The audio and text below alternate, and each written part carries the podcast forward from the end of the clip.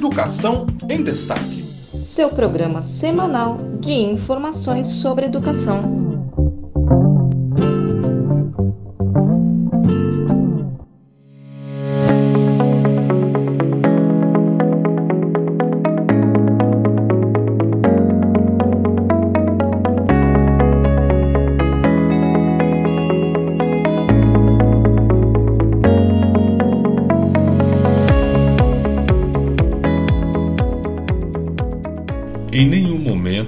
Trabalhadores e as trabalhadoras da educação titubearam em defesa da vida.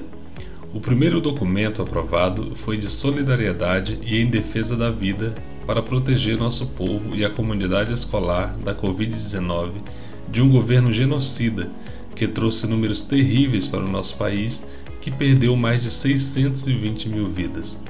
De imediato, temos que garantir o reajuste do piso de 33,23%, que será aplicado para toda a categoria e na carreira de todos os profissionais, alcançando ativos, aposentadas e aposentados, garantir a regulamentação do Fundeb, evitar que a reforma administrativa seja aprovada e impedir outras medidas de alteração da Constituição que o governo Bolsonaro deseja.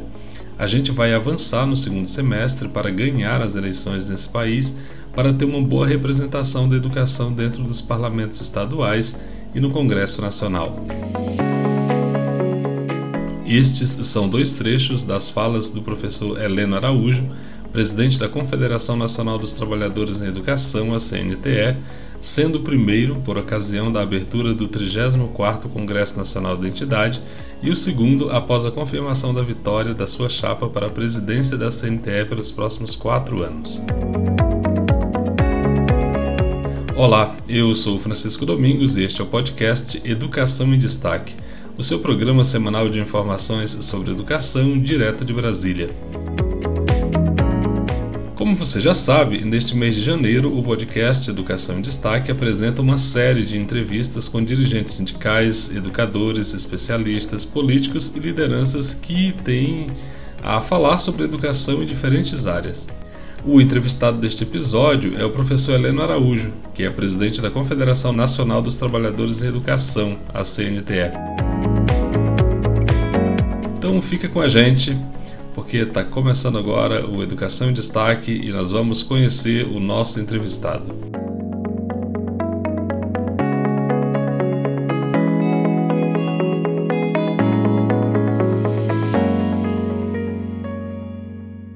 Heleno Manuel Gomes de Araújo, filho, possui graduação em Ciências Físicas e Biológicas pela Fundação de Ensino Superior de Olinda. Atualmente é diretor-presidente da Confederação Nacional dos Trabalhadores em Educação, da CNTE, diretor de Assuntos Educacionais do Sindicato dos Trabalhadores em Educação do Estado de Pernambuco, professor da Secretaria Estadual de Educação de Pernambuco e professor da Secretaria Municipal de Educação de Paulista, além de conselheiro da Internacional da Educação para a América Latina. Heleno, obrigado por aceitar o nosso convite para essa conversa. Eu gostaria de iniciar te parabenizando pela recondução no último sábado, há mais quatro anos na presidência da CNTE. E aproveito para te perguntar sobre isso. Como você recebeu essa vitória? Muito obrigado, companheiro Francisco, pela lembrança, né, pelos parabéns aí nessa vitória importante que nós tivemos na recondução da direção da CNTE.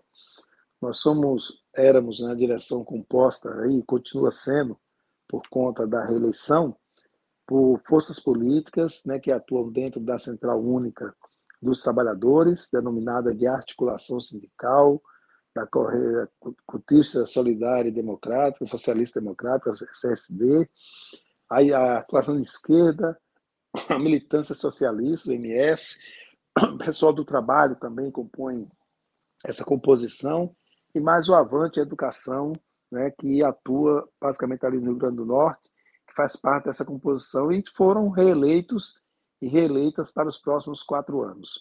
Então, um percentual de 81,169% fez com que os 52 cargos que existem na direção da CNTE e no Conselho Fiscal fosse ocupado pela chapa 10, que é a nossa chapa, por ter conseguido mais de 80% dos votos, nós temos o direito de ter todos os cargos ali dessa composição. é uma direção que tem seu, a proporcionalidade na participação, então formada aí por seis, sete forças políticas, né, essa, dando essa pluralidade no processo da direção, e ficaram de fora né, os companheiros da, da CSP com lutas, da Intersindical, que fizeram chapas. Foram quatro chapas concorrendo nesse congresso da CNTE. A nossa chapa conseguiu 81,69% dos votos, conseguindo todos os cargos, e as demais chapas, nenhuma delas conseguiu ter 10% para garantir o processo de proporcionalidade. Acreditamos que essa, esse trabalho foi fruto desses cinco anos né, de forte atuação da CNTE, desde 2017 que nós é, compomos essa direção e duramos cinco anos fazendo a gestão por conta da pandemia. A nossa gestão é de quatro anos, mas foi prorrogado um ano por conta da pandemia, com um grande processo de mobilização, uma forte articulação com outras entidades. Ajudamos a formar o Fórum Nacional Popular de Educação, que colocamos em movimento o Brasil com a Conferência Nacional Popular da Educação, a CONAP, que agora também estamos fazendo a segunda edição da CONAP 2022. Então, todo esse trabalho de articulação, de mobilização em defesa da educação pública, em defesa da democracia, da vida, da vacina, em defesa do povo brasileiro, fez com que os delegados e as delegadas ao 34º Congresso da CNTE pudessem reconhecer esse trabalho e nos reconduzir por mais quatro anos à frente da nossa confederação. Vamos continuar arregaçando as mangas e trabalhando muito para defender a nossa categoria, defender a educação pública, defender os direitos sociais do povo brasileiro. Heleno, eu gostaria que você explicasse para os ouvintes e as ouvintes do podcast Educação em Destaque o que é a CNTE, quando ela foi criada, como está estruturada e qual o tamanho da representatividade dela hoje. A Confederação Nacional dos Trabalhadores e das Trabalhadoras da Educação, ela foi aprovada em um congresso de 1989 e foi efetivada, consolidada em 1990. Ela é fruto da junção né, da Confederação de Professores do Brasil, que era uma confederação que só representava professores e professoras da educação básica pública, que aí fez uma junção com a associação de inspetores, de orientadores, de coordenadores educacionais e também de funcionários da educação, que são os nossos administrativos.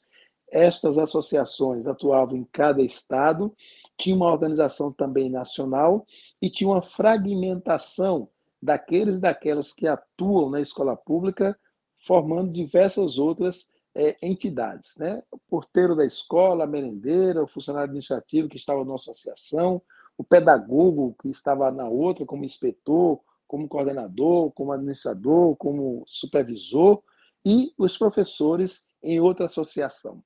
Então, como a CNTE já nasceu filiada à Central Única dos Trabalhadores, a CUT, que é de 1983, e a CUT, quando surgiu, também tinha a, a organização da classe trabalhadora por ramos de atividade. Então, dentro da CUT tem um ramo da educação. E a orientação que a CUT apresentava era fazer a junção dessas associações, porque nós não podíamos ter sindicatos nos serviços públicos antes de 88, depois da Constituição Federal de 88, é que passamos a ter o direito de ter sindicato. Então, nós funcionávamos antes como associações. Então, essas associações se juntaram, formando os sindicatos estaduais, como o que eu atuo em Pernambuco, por exemplo, Sintep, o Sindicato dos Trabalhadores da Educação Básica de Pernambuco, unificando os sindicatos e unificando também a nossa confederação. Por isso que a CNTE tem essa unificação concretizada em 1990. E hoje nós somos 52 entidades filiadas entre sindicatos e federações.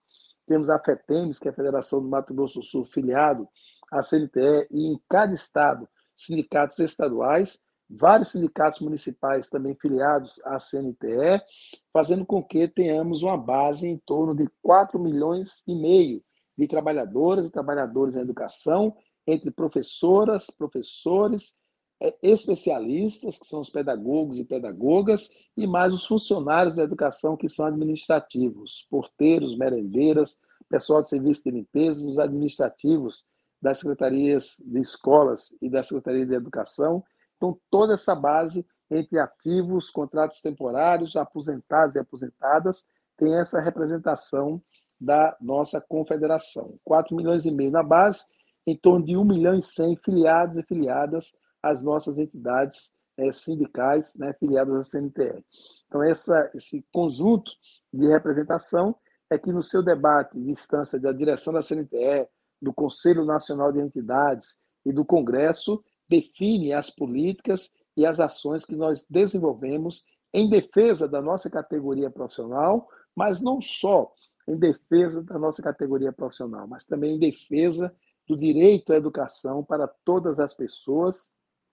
E somos filiados à Central Única dos Trabalhadores, a CUT, para também fazer a defesa dos direitos sociais e trabalhistas da classe trabalhadora brasileira.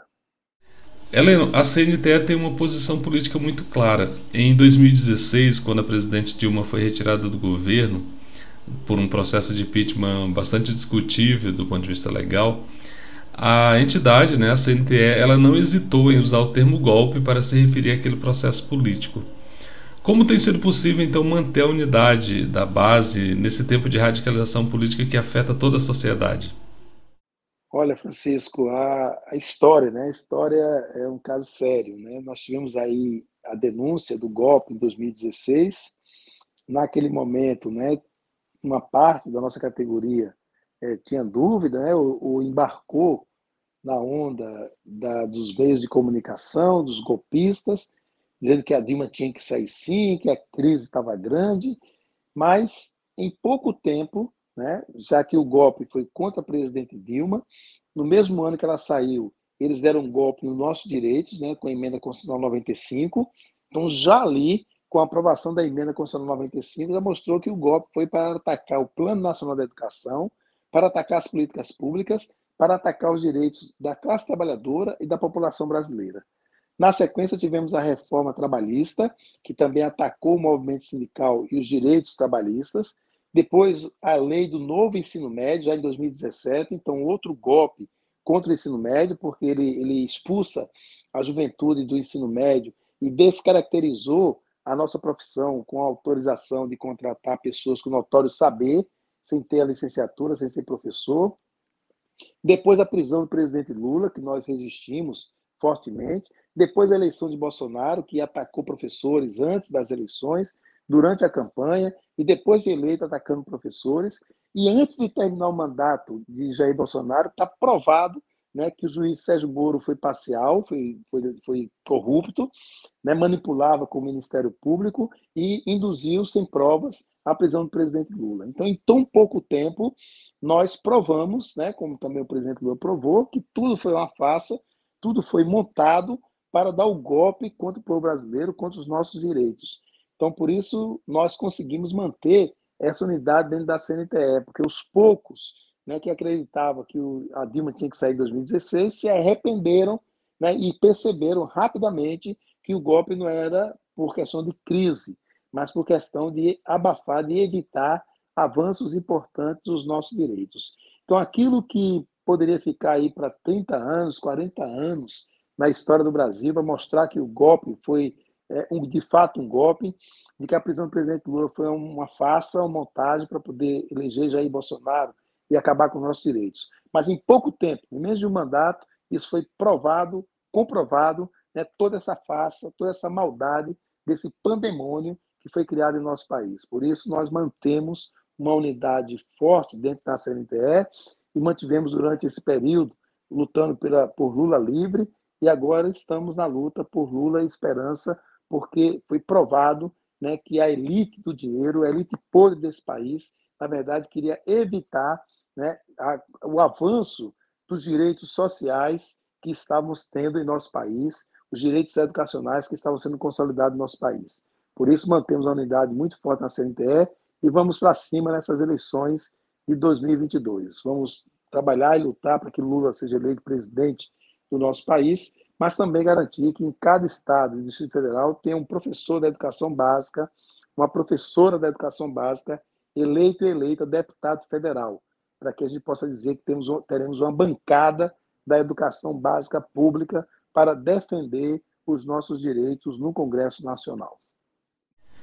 Ainda sobre a posição política da CNTE, como os governos Temer e Bolsonaro trataram e tratam a entidade institucionalmente?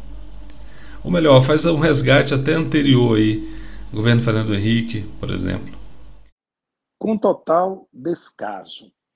Né, nós tivemos a oportunidade pela CNTE de acompanhar né, todo um processo de debate durante o governo Fernando Henrique Cardoso, que também não dialogava com a nossa confederação. O presidente Fernando Henrique Cardoso nunca recebeu a CNTE, e o ministro da Educação, Paulo Renato, que passou oito anos como ministro da Educação, só recebeu a confederação uma única vez, definindo a política educacional de cima para baixo, sem nenhum diálogo com a comunidade escolar, nem com as entidades, nem com a entidade representativa das trabalhadoras e dos trabalhadores da educação básica. Durante o governo do presidente Lula, nós tivemos uma mudança forte nesse processo de diálogo. O presidente Lula recebeu a CNTE no mínimo quatro vezes lá dentro do Palácio Planalto, discutindo a questão da política da educação básica pelo país. Perdemos as contas de reuniões com os ministros da educação né, do governo Lula, desde o Cristóvão Buarque até o Fernando Haddad, todos se reuniram de forma permanente com a CNTE, o que possibilitou é, indicar e construir o Fundeb né, de 2007 até 2020, atendendo toda a educação básica e suas modalidades, conquistar a lei do piso salarial do Magistério Público em 2008, conquistar o reconhecimento dos funcionários da educação como, como profissionais da educação em 2009, conquistar a Conferência Nacional de Educação em 2010. Então, com espaço de diálogo, nós conseguimos construir a política educacional de forma participativa. Foi garantida a participação social. O que deu continuidade com o governo Dilma, concretizando essa participação social com o Plano Nacional de Educação 2014-2024, com metas, né, 17 metas que tem as nossas digitais, que tem reivindicações históricas da CNTE e de outras entidades da educação. A partir de Michel Temer, a partir do golpe, aí é um retrocesso terrível. Há uma descaracterização, uma desconsideração completa com relação à entidade representativa das trabalhadoras dos trabalhadores em educação, um ataque com a emenda constitucional 95 e a preparação do terreno né, no ataque que fez ao ensino médio, uma aprovação de uma base nacional comum curricular que prejudica os trabalhadores e os estudantes e a preparação para eleger o governo Bolsonaro.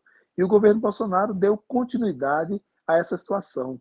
Não recebe a entidade para o diálogo, não conversa, o Ministério da Educação não conversa conosco, é, a tentativa de privatizar a educação básica, a manutenção da emenda constitucional 95, que traz um prejuízo enorme ao financiamento da educação básica. Então, o tratamento dado pelo governo Michel Temer, pelo governo Jair Bolsonaro, é aquele de anular a participação social, anular a entidade representativa das trabalhadoras dos trabalhadores da educação básica do nosso país e, com isso, querer impor as suas políticas, as suas ideias, que são destruidoras né, para a educação e prejudica bastante o povo brasileiro. Então, são governos e presidentes que espero que o Brasil esqueça né, na história, porque é, atuaram e atuam contra o povo brasileiro, contra a educação pública do nosso país. Em 2018, a CNTE teve um forte protagonismo na organização da Conferência Nacional Popular de Educação, evento que volta a acontecer agora em 2022. É, o que é a CONAP e por que ela foi criada? A CONAP, Conferência Nacional Popular de Educação, é um espaço de mobilização e de resistência. Ela foi pensada no âmbito do Fórum Nacional Popular de Educação. E o Fórum Nacional Popular de Educação foi criado para manter um processo de participação social na elaboração de políticas públicas no momento em que a portaria 577, assinada por Mendonça Filho, ministro golpista da Educação do governo Temer, ele desconstituiu o Fórum Nacional de Educação. O Fórum Nacional de Educação é uma reivindicação histórica das entidades do movimento educacional brasileiro. Desde os anos 80, que se debatia a existência do Fórum Nacional de Educação, tentamos colocar no capítulo de educação da Constituição Federal, não conseguimos. Depois tentamos colocar dentro da lei de diretrizes e bases da educação nacional de 1996, também não conseguimos. Só durante o, o período do governo do presidente Lula é que conseguimos ter uma comissão organizadora para pensar uma Conferência Nacional de Educação, que foi a CONAI 2010, organizada pelas entidades da sociedade civil e financiada pelo poder público. Foi assim que a CONAI foi realizada em 2010 e as 50 entidades que compõem a comissão organizadora foram transformadas, através de portaria assinada pelo ministro Fernando Haddad, em um embrião do Fórum Nacional de Educação, que foi consolidado na Lei 13.005, nos seus artigos 5 e 6, que cria o Fórum Nacional de Educação como uma política de Estado, lhe garante atribuições e também de coordenar as futuras conferências nacionais de educação. No momento que Mendonça Filho editou a portaria 577, ele retirou diversas entidades do Fórum Nacional da Educação. Eram 50 entidades, ele baixou para 24, aumentou o número de participação do Ministério da Educação e de entidades do setor privado, tornando o Fórum Nacional da Educação um fórum golpista, governista e privatista. Por isso, nós, da CNTE, nos retiramos do Fórum Nacional da Educação. O PROIFES tinha sido expulso sumariamente, a CONTEE, a AMPED, a CUT e outras entidades tinham sido retirados das 50 que participavam, quando reduziu para 24, expulsou sumariamente diversas entidades. A CNTE foi mantida entre as 24, mas nós não ficamos nesse Fórum Nacional da Educação. Saímos e, junto com as outras entidades, organizamos o Fórum Nacional Popular de Educação, que hoje tem a participação de 44 entidades nacionais, e este Fórum Nacional da Educação organizou a CONAP 2018 e está organizando a CONAP 2022. É uma Conferência Nacional Popular de Educação que mobiliza todos os municípios desse país, os estados, fazendo a etapa municipal, estadual, distrital, e nos dias 15, 16 e 17 de julho, na cidade de Natal, Rio Grande do Norte, vamos realizar a etapa nacional da CONAP 2022, e esse documento final, que vai ser aprovado na CONAP 2022, será a referência para o nosso debate sobre o que nós queremos para a educação brasileira, para a educação pública brasileira, na disputa das eleições que teremos em outubro. Vamos apresentar a proposta ao candidato a presidente da República, ao candidato a governador do Estado, à Assembleia Legislativa, ao Congresso Nacional, para que tenhamos o apoio necessário para a aplicação daquelas políticas educacionais que foram discutidas desde o local de trabalho, nas etapas municipais, estaduais, distrital, e é a referência do movimento educacional brasileiro, todos os seus segmentos e setores, como políticas a serem abraçadas e aplicadas pelos governos estaduais e federal, além, claro, dos governos municipais.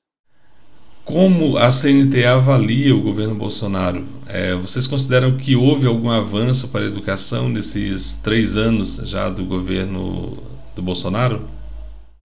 A avaliação que a CNTE tem do governo Bolsonaro é uma avaliação muito negativa, terrível para a educação básica pública do nosso país. Primeiro, um governo que não esteve nem aí para a educação de forma geral. Quatro ministros foram indicados para ocupar a parte do Ministério da Educação, né, para um governo que tem quatro anos de mandatos, isso é terrível, porque você perde a perspectiva de formar um processo de continuidade da política educacional. Ministro que não conhecia o Brasil, ministros que mentiam no currículo, ministro que não tem uma posição firme em defesa da educação e por isso traz um prejuízo enorme para toda a educação brasileira.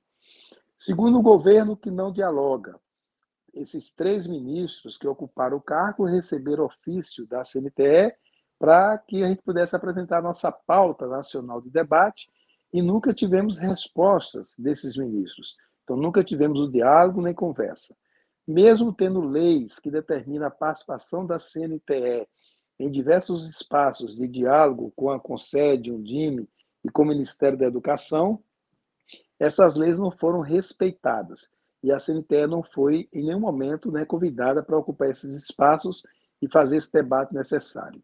Um governo que reduziu o financiamento da educação básica nesses últimos anos. Um governo que apoia a emenda constitucional 95 e tem a tendência de, fazer o desinvestimento em educação na perspectiva de também privatizar os espaços da educação básica, privatizando, entregando a escola pública a organizações sociais privadas, entregando a escola pública à gestão de militares da reserva, em um movimento concreto de desorganizar a escola pública para poder privatizar esse espaço e fazer uma formação na, de um Estado policial aos nossos estudantes através desse programa de escola militarizada. Além disso, nos atacou com a escola sem partido, foi agressivo, né, o próprio Jair Bolsonaro e os ministros com professores e professoras desse país, sem nenhuma visão né, de ajudar a educação no todo, mas com a forte intenção de desorganizar, uma visão sistêmica de desorganização e destruição da creche após graduação.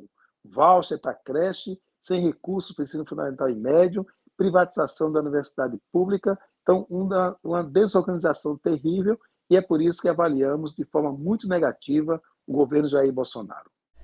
Em 2021, se celebrou o centenário do educador Paulo Freire. A CNTE participou ativamente das celebrações. Por que o bolsonarismo se opõe de forma tão veemente ao educador Paulo Freire?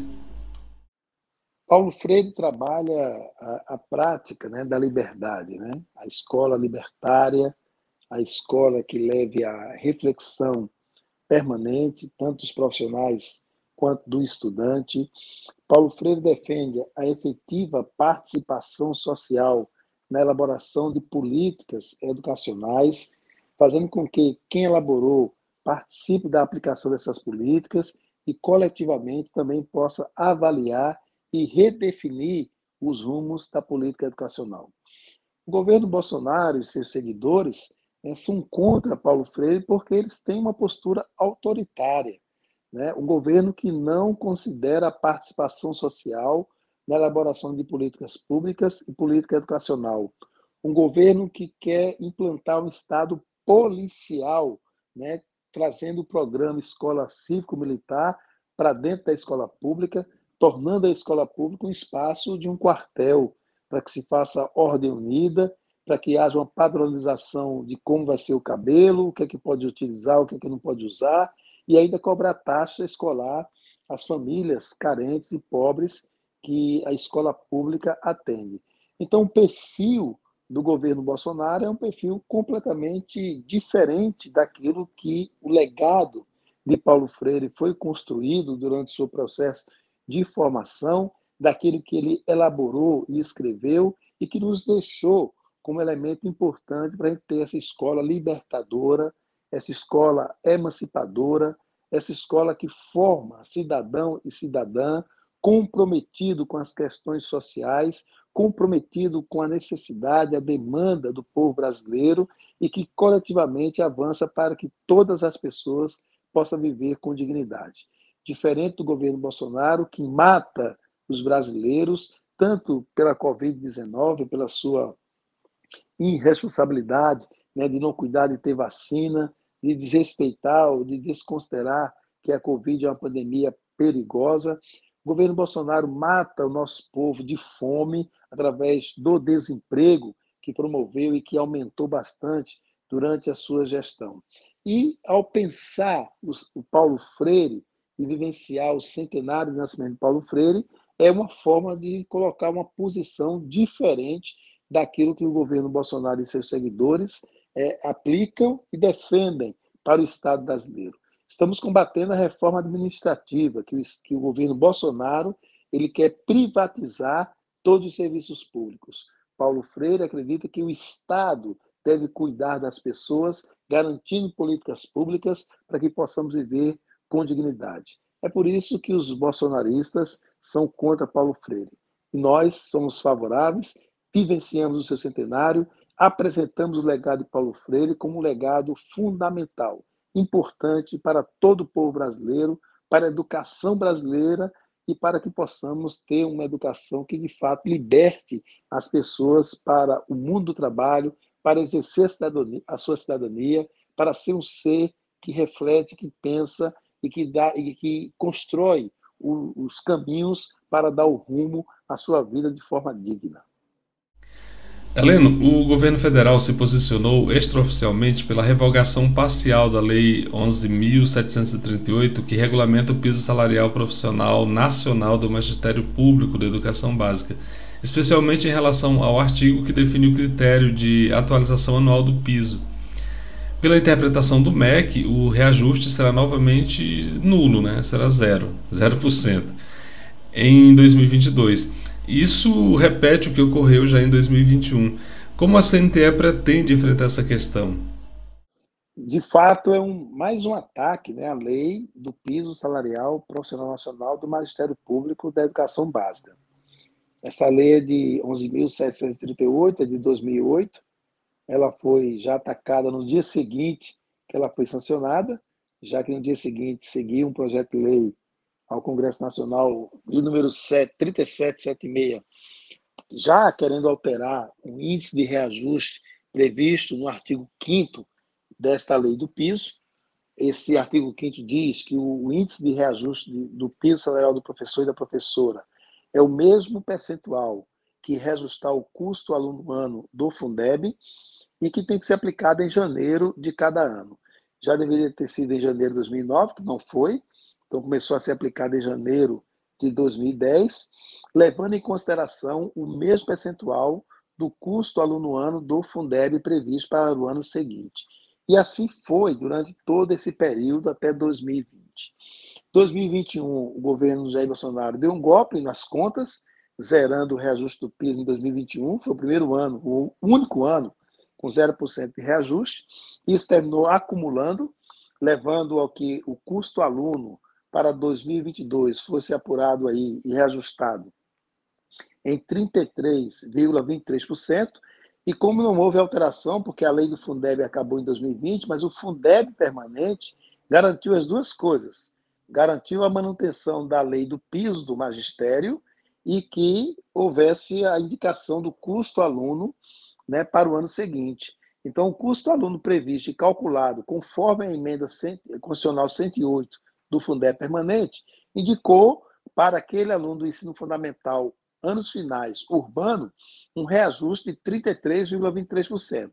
Como a lei do Fundeb, a lei do piso não foi revogada, porque a emenda 108 garante a manutenção da lei do piso, esse mesmo percentual tem que ser aplicado no reajuste do professor e da professora agora em janeiro de 2022, em torno de 33,23%. O que acontece nesse momento é que o Ministério da Economia, junto com a CNM, a CNM, Confederação Nacional dos Municípios, não aceitam aplicar os 33,23%. Então, querem atacar né, essa lei do piso com esse argumento falso né, de que a, a, lei do piso perdeu eficácia. Não perdeu eficácia, a emenda 108 garante a existência da lei do piso, tanto é que agora eles falam em ter uma medida provisória para deixar só o INPC do IBGE que é o mesmo conteúdo do projeto de lei 3776 de 2008, que não foi aprovado no Congresso Nacional. Então, se não foi aprovado, não altera o artigo 5 da lei do piso, mantém a referência do custo aluno ano para esse reajuste, mas quando eles falam de ter uma medida provisória, botando só o INPC do ano anterior, ou seja, ao invés de ser 33%, ser 10,18%, é, só confirma que nós estamos certos, que a lei do piso se mantém e o problema não é a lei, o problema é o índice que está previsto de reajuste que eles querem combater e reduzir só para a inflação. E reduzir só para a inflação não resolve a situação do professor e da professora, que está recebendo 69% do salário médio de outros profissionais com a mesma formação e com a mesma carga horária. E a lei do Plano Nacional de Educação, na sua meta 17, diz que em 2020 esse percentual tem que ser equiparado, tem que chegar a 100% final de 2021 chegou a 69%. Então, nós precisamos sim de reajustes salariais acima da inflação para também atender a meta 17 da Lei 13.005, que é a Lei do Plano Nacional de Educação. No ano passado, as comissões de educação da Câmara e do Senado aprovaram projetos que instituem o Sistema Nacional de Educação no Brasil. A CNTE tem acompanhado esses debates? Qual a importância do SNE para o Brasil? a CNTE acompanha todo esse debate e esteve na comissão organizadora da CONEB 2007-2008, que era a Conferência Nacional da Educação Básica. E vocês lembram que o tema da Conferência Nacional de Educação Básica era o Sistema Articulado Nacional de Educação, porque é um tema né, que nos acompanha desde a promulgação da Constituição Federal de 1988, que lá no seu artigo 23 determinava que deveria existir uma lei para garantir o processo de regime de colaboração e cooperação entre os entes federados, a União, os estados, o Distrito Federal e os municípios, integrando um sistema onde fosse definida a atribuição de cada ente federado e a forma de colaboração financeira e técnica entre esses entes federados. Qual a participação da União, desde a creche até a pós-graduação? Qual a participação do Estado? Qual a atribuição do município? Como será o financiamento de cada ente federado para garantir o direito à educação do começo até o fim, da creche até a pós-graduação, para quem queira continuar estudando. Então, o que tem que articular esses essas tarefas, essas atribuições, é a lei do Sistema Nacional de Educação. Por isso, desde 88 que a gente trabalha sobre esse tema, reforçamos a CONEB 2007-2008, depois a CONAI 2010, que também tinha o Sistema Nacional de Educação como um elemento importante desse processo. Trabalhamos, lutamos, mobilizamos e ajudamos a aprovar a lei do Plano Nacional de Educação 2014-2024, que é a lei 13.005, que é a base e aí essa lei diz que para que o Plano Nacional de Educação seja efetivado, para que suas metas e estratégias sejam aplicadas, é necessário ter a lei do Sistema Nacional de Educação. E aí colocou o prazo até junho de 2016 para que essa lei fosse aprovada, para que o governo federal enviasse ao Congresso Nacional e aprovasse essa lei do Sistema Nacional de Educação até junho de 2016 para dar as condições necessárias para que o Plano Nacional de Educação fosse executado, fosse aplicado até 2024. Por isso que nós continuamos envolvidos nesse debate, continuamos defendendo a necessidade de ter a lei do Sistema Nacional de Educação e a CNTE vai continuar acompanhando. Acompanhamos agora o debate, contribuímos com propostas nessa atual é, projeto de lei que foi aprovado na Comissão de Educação, mas ainda precisa ser aprovado no plenário da Câmara dos Deputados e no plenário do Senado para se tornar, após a sanção presidencial, a lei fundamental para ajudar a educação pública em nosso país. Heleno, muito obrigado pela sua participação no nosso programa. Muito sucesso aí no seu novo mandato à frente da CNTE e fique à vontade aí para as suas considerações finais. E já deixando aberto aqui espaço para que você volte em outras oportunidades. Francisco, eu que agradeço o convite né, e a oportunidade de participar aqui do programa, de dialogar com as companheiras e os companheiros e trazer né, um pedaço, um pouco daquilo do que a CNTE pensa, faz e aponta né, para essa nossa luta coletiva, sempre na lógica e na intenção de garantir uma visão sistêmica para a educação brasileira, pensando a educação desde a creche até a pós-graduação. Nesta atuação da CNTE, da creche até o ensino médio e suas modalidades, e nessa articulação, nessa parceria com o PROIFES, também pensando a educação superior, a educação profissional e a pós-graduação na interação com as entidades do movimento estudantil, a UBS, a UNE e a NPG. Então, acho que essa integração que compõe todas essas nossas entidades, dentro do Fórum Nacional Popular da Educação, é o caminho correto para manter a nossa luta em defesa da educação pública, da vida, da democracia em nosso país e garantir a eleição de um presidente da República, de governadores governadoras que tenha compromisso com o povo brasileiro e que garanta as condições ideais, adequadas para que a política educacional pública chegue a cada brasileiro, a cada brasileira. As crianças e os jovens que estão fora da escola para vir para dentro da escola e aqueles jovens e adultos e idosos que não conseguiram concluir a educação básica e possa concluir a educação básica e se desejar continuar os seus estudos na sua formação profissional superior. Essa é a nossa luta, esse é o nosso objetivo em defesa do direito à educação para todas as pessoas, com a efetiva valorização dos seus profissionais da educação. Um forte abraço e muito obrigado.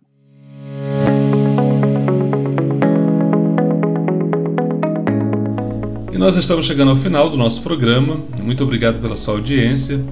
Ah, como você sabe, o mês de janeiro ele chegou aí com o agravamento da pandemia de Covid, portanto, o que a gente recomenda aqui é que você continue se cuidando, né? E cuidando de quem você ama, de quem você gosta. Nesse momento, o distanciamento físico é muito importante, assim como o uso da máscara. Quem tem oportunidade de se vacinar deve também fazer isso. Quem já recebeu as duas doses e tem agora a oportunidade de receber a dose de reforço, vai procura aí essa terceira dose Aproveitar então para vacinar também as nossas crianças. Vamos ver se a gente consegue debelar essa pandemia para a gente ter pelo menos o segundo semestre um pouco menos tenso do que tem sido o início desse, desse primeiro semestre de 2022. Então, como você sabe, este programa é feito com muita dedicação para você que gosta de conteúdo de qualidade, mas ele não seria possível sem o apoio dos nossos parceiros. Falo do Sindicato Nacional dos Técnicos de Nível Superior das IFES, o ATENS Sindicato Nacional, Sindicato dos Docentes das Instituições Federais de Ensino Superior dos municípios de Ananindeua, Abaetetuba, Belém, Bragança e Cametá, o Sindipro-IFESPA, e o ADURGS Sindical, que é o Sindicato Intermunicipal dos Professores de Instituições Federais de Ensino Superior do Rio Grande do Sul. E você também, ouvinte aqui do nosso programa, pode apoiar esse podcast. E aí, para apoiar é muito fácil, basta você procurar por Educação em Destaque nas redes sociais. No Instagram nós somos educação.destaque. Então você vai lá e começa a acompanhar o nosso, o nosso perfil. No Facebook nós somos Educação em Destaque, assim como no YouTube, onde você pode se inscrever no canal, é, acionar ali o sininho para que você possa ser informado sempre que tivermos conteúdo novo por aqui. E você sabe que chega conteúdo novo sempre às sextas-feiras. Então, vai lá no YouTube, se inscreve e compartilhe também o nosso conteúdo aí nas suas redes sociais, nos seus grupos de WhatsApp, seus grupos de Telegram. E assim você faz com que mais gente possa ter acesso às informações que a gente compartilha por aqui. Então, por hoje é isso, eu fico por aqui, a gente se encontra na próxima semana. Muito obrigado pela sua audiência e mais uma vez ajude aí a compartilhar esse conteúdo. Muito obrigado, até a próxima semana, um grande abraço.